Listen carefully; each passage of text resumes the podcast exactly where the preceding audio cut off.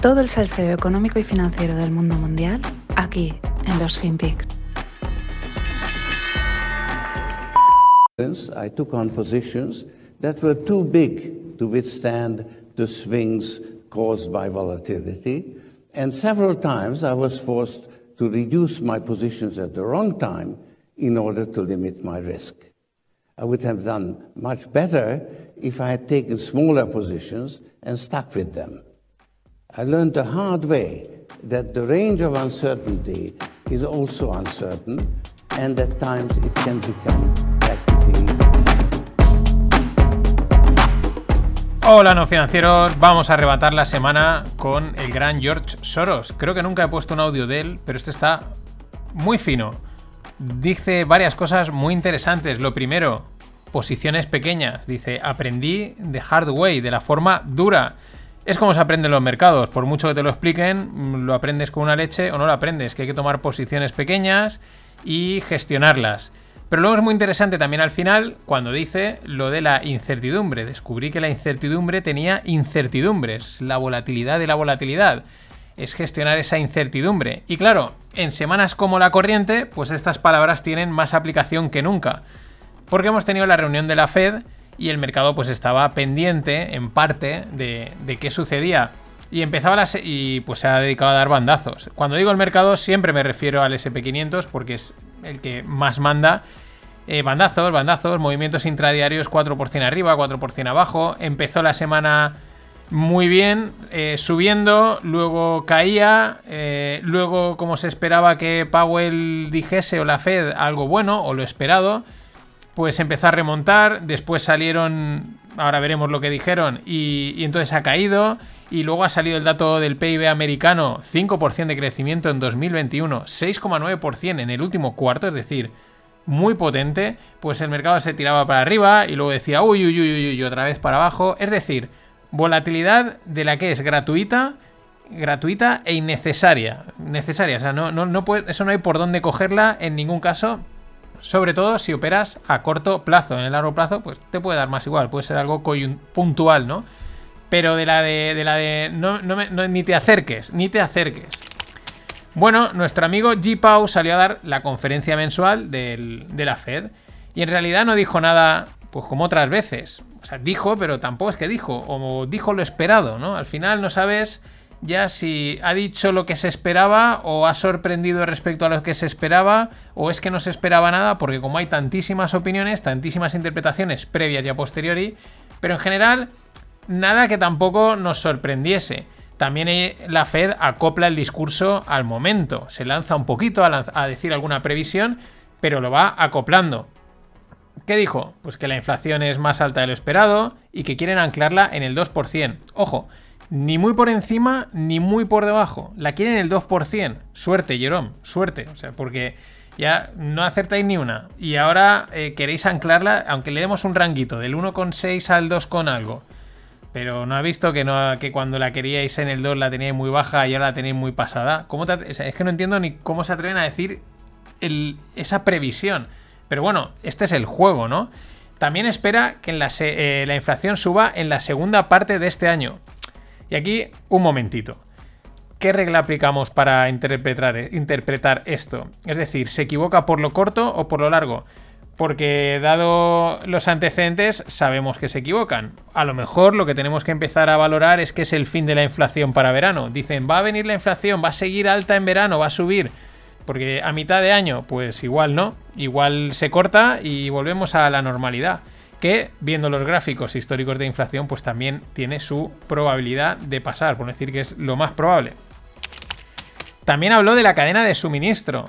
Esperan que el problema se prolongue hasta el 2023, especialmente en el tema de los microchips. Recordemos que antes de Navidades las previsiones eran ah, para mitad de año del 2022 esto está solucionado, aún quedan unos meses duros. Ahora la previsión es al 2023, ya la alargan, pero volvemos a lo de, a lo de antes. Mm, ¿Nos creemos la previsión o no? Y esto sí que es importante porque no digo que las políticas eh, monetarias no nos afecten, pero es un impacto un poco más diferido en el tiempo, no se ve tan rápido. Pero lo de la crisis del suministro, de la energía y que se traduce en inflación, pues sí que es, mm, vamos, directa, ¿no? nos, afecta y la vemos enseguida. Así que, pues bueno, iremos, iremos, iremos dándole según venga. Y por último, respecto a las subidas de tipos, dijo que no han tomado ninguna decisión todavía y que saben que esta vez es diferente. Eh, vamos, mm, es que, claro, mm, después de tanto tiempo y aún no has tomado ninguna decisión. El otro día una política española de, metida en el gobierno decía que los americanos iban a copiar a los españoles porque éramos un referente en el tema económico, ¿no? En nuestras políticas económicas, en lo que hacíamos. Y yo me lo creo. Si habéis estado en el extranjero durante un tiempo y habéis convivido con extranjeros y os cuentan un poco. Una de las primeras cosas que le llaman cuando también convive mucho con españoles es la palabra mañana. Se ve que la decimos mucho. Decimos mucho mañana, mañana. Mañana, mañana, mañana. Pues me lo, creo, me lo creo. Yo creo que la Fed eh, debe de haberse inspirado en España y siguen con el mañana, mañana. La inflación está alta, los bonos aprietan, pero aún no lo hemos decidido. Ya mañana si eso miramos a ver si hacemos una subida y empezamos a hacer algo. La verdad que es lo que sucede. Pues que no tienen margen de maniobra. Bajar más los tipos no los pueden, en el caso de los americanos, y si los suben, pues la lían en los mercados. Y también dice que no le preocupa el precio de los activos financieros porque no suponen un problema para la estabilidad financiera. Mira, Powell, esta sí que no. Esta sí que no. Porque todos sabemos que los activos financieros estén muy altos o no tan altos, si caen a plomo, al final acaba traduciéndose en problemas de crédito, en problemas de financiaciones y por lo tanto al final se reduce la liquidez y por lo tanto al final la economía se suele contraer. Pero bueno, él lo dice y así, a ver si cuela. Yo la verdad casi prefiero que no mencione ningún tema importante, que salga un poquito de cháchara, sí, no, por aquí y ya está. Porque en cuanto te dice uno de los temas importantes dices, pero ¿acertará? ¿No acertará? ¿Se irá mucho? Mm, y piensas, como aciertes tanto como con el concepto de temporary inflation, pues vamos apañados. Ahora, lo mejor las interpretaciones, que claro, las hay para todos los gustos. A todos les ha quedado claro que pintan varias subidas, más de las previstas y puede que más rápido también de lo previsto. ¿Por qué? Porque Powell cree, y lo dijo, que la economía ya no necesita el apoyo de la Fed. Esto también es grave. Es decir, la economía necesita el apoyo de un dinero que entra. Es decir, ¿eso en qué se traduce? En que realmente la economía no está bien.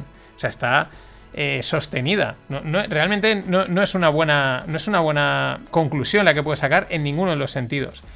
Pero por esta misma razón, muchos vieron un GPAU hawkish, es decir, que va a retirar estímulos, que van a subir tipos, pero mientras que otros, con acierto, dicen que es que la Fed va con retraso, va behind the curve los tipos de interés apretando, eh, perdón, la, inflación apretando y deberías de haber empezado a subir los tipos antes. Pero claro, Fed y Sinabox, que dice Zem Karsan.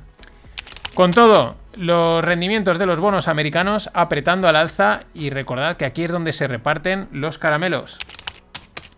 Y vamos con China. Ellos el año pasado decían que los estímulos de los bancos centrales, concretamente del Banco Central Europeo, del Banco Central de la Fed, del Banco Central Americano, pues que eran excesivos, ¿no? Que estaban ayudando a crear burbujas, que es, una manera de decir, no estáis fastidiando por este lado, ¿no? Ahora vienen con que si reduce muy rápido los estímulos, eh, puede dañar las exportaciones, que es una manera de decir, no voy a exportar y, y me estáis también fastidiando. ¿Esto qué significa? Que por mucho rollo que nos cuenten, los americanos siguen mandando y con su política monetaria impactan mucho y muchísimo en China. Si no, los chinos no se meterían en la política de los americanos, si fuesen tan tan independientes o fuesen realmente a hacer el overtake. Eh, en fin, mientras la lista de fondos chinos suscribiéndose a sí mismos, eh, como intentando pues la autosalvación, ¿no? Intentando sostener el mercado, crece. Os dejo en la, newsletter una foto de, una serie de informaciones. Eh, Xi Jinping pedía transparencia en su intervención en Davos. La pide pero no la da. Y aquí lo que huele con todo esto de China, porque es como lo que dicen, salen unos datos, pero luego vemos este tipo de informaciones que dice, eh, huele a que allá en la Tierra milenaria están haciendo malabarismos desde hace meses, internos. Como no nos enteramos de nada, pues a saber. No olvidemos que líos como el de Evergrande no se resuelven en dos días. Con el balón, ahí está jugando la Brian, lanzamiento de tenemos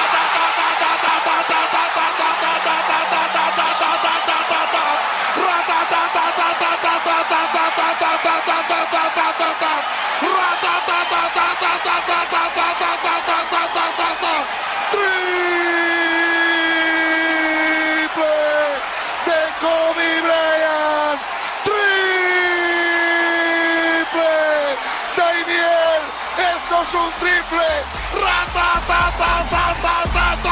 Y dirás, ¿a qué viene este triple del malogrado Brian y del malogrado Andrés Montes? Este ratatatata.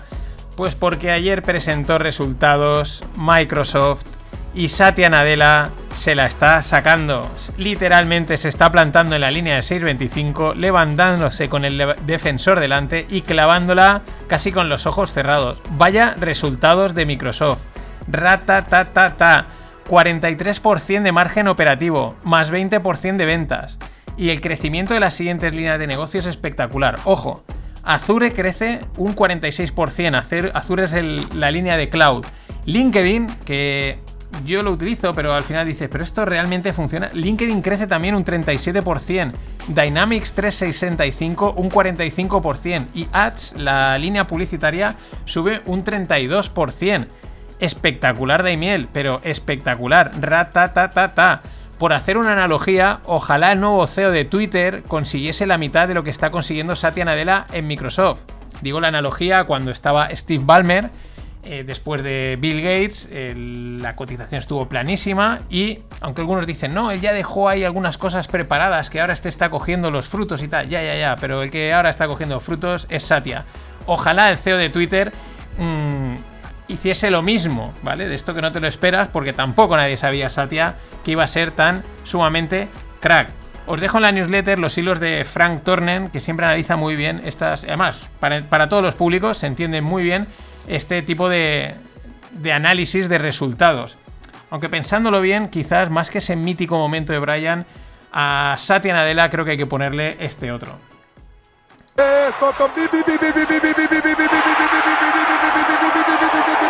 La informática a su servicio.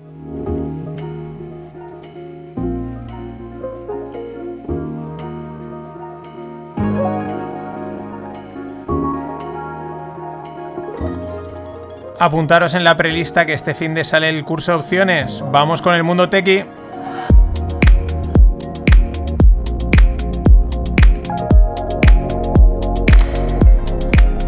Qué grande era Andrés Montes y qué grande Stockton. Pipi, pipi, pipi, la informática a su servicio. Mm, pues pipi, pipi hace también el sector startup español. Otro unicornio más. Pipi, pipi. Pero otro, es que ayer eran dos, eh, hace un mes era uno o dos más y Doméstica levanta 97 millones y se pone la máscara de unicornio. Eh, Doméstica es un marketplace de cursos online del sector creativo. Eh, diseña no sé qué, crea no sé cuántos, etc. Y os de decir la verdad, pensaba, no pensaba que fuese española, pensaba que era de, América Latina, algún sitio o de fuera de España. Pero, y alguien, algún bici español decía, este era el unicornio tapado que pululaba por aquí. Ya te digo, 2.000 cursos, 1.300 profesores, 110 nuevos cursos cada mes y hasta la fecha los usuarios han completado más de 13 millones de cursos. Y ya llegan a más de 12 países y de Europa y América y América Latina, claro, porque es el contenido en castellano. Mmm, ratatatata, pipipi, la informática a su servicio. Y el Fondo Monetario Internacional le pide a El Salvador que retire Bitcoin como moneda de curso legal. A ver, no vamos a negar que esta, que esta petición responda a intereses financieros de altas esferas, ya sabemos, este tipo de cosas, porque este tipo de organismos pues tienen las suyas.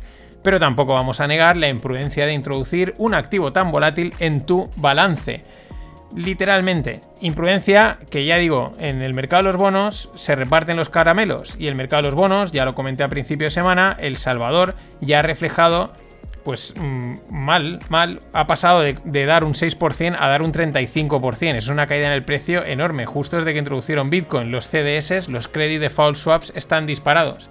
También está la cuestión social y económica del país y mientras el presidente, que lo tuitea, haciendo trading con Bitcoin y comprando en el punto más bajos y cosas así, gracias al poder que tiene.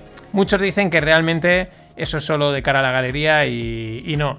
Pero bueno, con razón algunos empiezan a llamar a apodarle el holdador, porque ya sabéis que en Bitcoin se hace hodl, hold, mantener a largo plazo y El Salvador es el holdador. y de una imprudencia financiera a la otra, la de Michael Saylor con MicroStrategy, o como le ha rebautizado el troll de Taleb, porque Nassim Taleb es un buen troll, eh, MicroTragedy. Eh, os dejo un muy interesante hilo sobre el análisis de la situación de deuda de la compañía en la newsletter. ¿Quién ha dicho que, en cripto no se aprenden finanzas? Claro que se aprenden, pero se aprenden de los errores garrafales que cometen esta gente. El resumen es, tienes una compañía como MicroStrategy que tenía unos ingresos de 500 millones sin apenas deuda y que le daba un rendimiento del 7% sobre el equity. Oye, muy bien, no crecía, no, era, no se iba a comer el mundo, pero hay una compañía saneada que funciona, que va bien, perfecto. Y de ahí pasa a ser MicroTragedy, como dice Taleb. Aún no, aún no, porque Bitcoin le está respetando el precio. Pero fijaros, pasa de tener esos 500 millones de ingresos a pedir 2,1 billions de, deuda, vender 900 millones de dólares en acciones para así comprar 3,2 billions. Es decir, 21 veces la deuda neta sobre vida.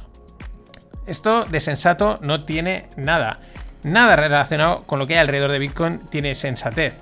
Eh, estos imprudentes personajes eh, que eh, los han elevado a gurús tecnofinancieros, de verdad, que no le van a hacer ningún favor a la criptomoneda. Solo mandan mensajes y lecciones erróneas y consiguen que la gente pues palme hasta la camisa. Y Bitcoin aún les ha respetado. Los niveles dicen que a partir de los 30, 30 y algo es donde la deuda de MicroStrategy se pondría en verdaderos problemas y el Consejo de Administración podría haberse obligado a deshacer las posiciones porque, claro, tienes una cosa muy volátil y tienes deuda unida a ese activo volátil. ¿Qué esperas? ¿Que te respeten? Hasta mañana. Perdón, hasta la semana que viene. Ladies and gentlemen, the weekend.